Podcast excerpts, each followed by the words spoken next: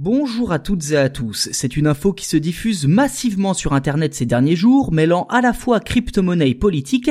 Un mystérieux jeton intitulé Zcoin et présenté comme la crypto-monnaie des conservateurs a été créé en octobre. Avec une telle description, il n'a pas fallu attendre longtemps pour que de nombreux observateurs ne l'associent au polémiste Éric Zemmour, et ce, même si les fondateurs assurent qu'elle n'est aucunement liée au probable candidat à la présidentielle 2022.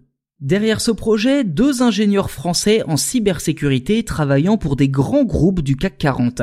Interrogé par la radio RMC, l'un des fondateurs explique, je cite, que les crypto-monnaies vont devenir la norme d'ici 5 à 10 ans jusqu'à remplacer les monnaies traditionnelles. Ce dernier précise par ailleurs qu'à l'approche de la présidentielle, les médias parlent beaucoup d'Éric Zemmour et que, je cite, c'est le moment idéal pour lancer une crypto-monnaie en surfant sur le phénomène Zemmour. Ceci dit, difficile de discerner si ce Zcoin sert directement les intérêts du probable futur candidat à la présidentielle, mais quoi qu'il en soit, le cofondateur en question ne se revendique pas comme un militant politique pur jus, même s'il reconnaît, je cite RMC, vouloir faire avancer les idées conservatrices d'Éric Zemmour.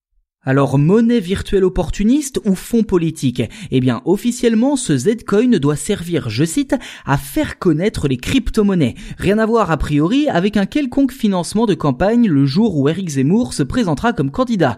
Toujours pour RMC, le co-créateur du Zcoin explique, je cite à nouveau, que ça ne sert à rien de lever des fonds puisque les règles de financement d'une campagne électorale sont très strictes et pas autorisées via les crypto-monnaies. Aujourd'hui, un Zcoin vaudrait entre 100 et 150 000 dollars selon ses fondateurs, ce qui ne permet pas vraiment de se faire une idée précise de sa valeur, vous en conviendrez, et ce, avec pour l'instant 900 propriétaires environ.